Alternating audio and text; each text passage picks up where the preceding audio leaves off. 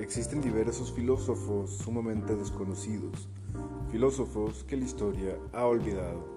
Uno de ellos es el presocrático Alcmeón. Por sus intereses, a pesar de estar situado en el periodo presocrático y de haber desarrollado su obra en el marco de la filosofía de la naturaleza, se centra en la vida humana, el ser humano como medida de todas las cosas, como después asumirían los sofistas, y como fue propio del periodo clásico, es decir, Sócrates, Platón y Aristóteles, por lo que me parece de sumo interés. Alcmeón toma como punto de partida la existencia de contrarios, sin embargo, de una manera mucho más humilde que los pitagóricos, asumiendo una cantidad indeterminada de ellos, y logra concebir que las funciones cognitivas confluyen en el cerebro, tomando este como centro de la actividad anímica, en lo que supera al propio Aristóteles y su noción romántica de el corazón.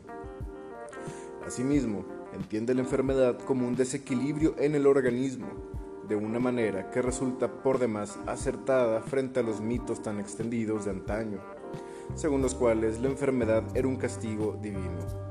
Su idea del alma en los astros inmortales me parece por demás interesante, por lo que me tomaré la libertad de centrarme en la proposición según la cual el ser humano muere por su incapacidad de enlazar el inicio con el fin.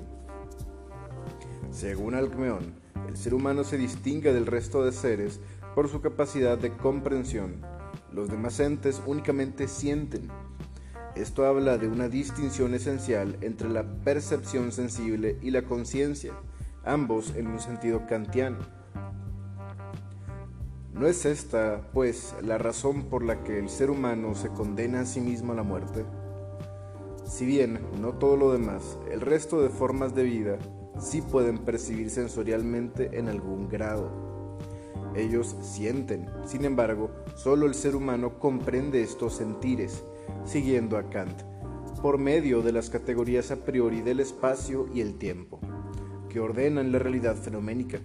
Pero esta realidad no es lo existente en sí, es lo percibido.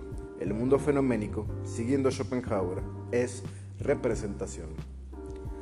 Pero al ser este mundo pensado el único al que tenemos acceso directo, pues a la cosa en sí accedemos por mediación de los sentidos, es esta la realidad que nos importa, con la que intimamos nuestro ser en el mundo, en un sentido heideggeriano, que mundea a nuestro alrededor.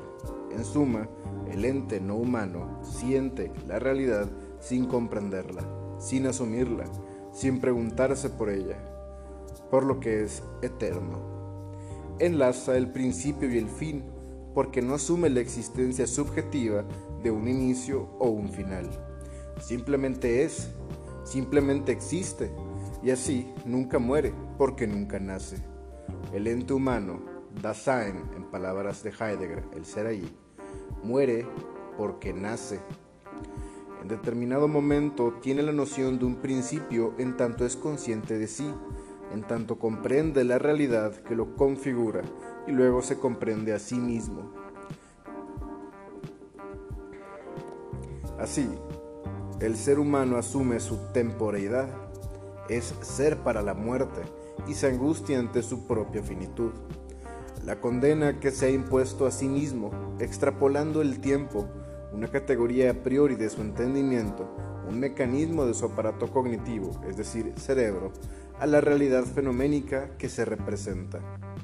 Por eso el ser humano muere, no enlaza su principio y su fin, pues los crea en forma de contrarios en pugna insalvable. Esta ha sido una disertación a partir de un filósofo tan desconocido y olvidado como el presocrático Alcmeón desde nuestra contemporaneidad, siendo referencia a filósofos más contemporáneos como Kant, Heidegger o Schopenhauer, en un tono meramente reflexivo. Espero que se haya disfrutado y muchas gracias por escuchar.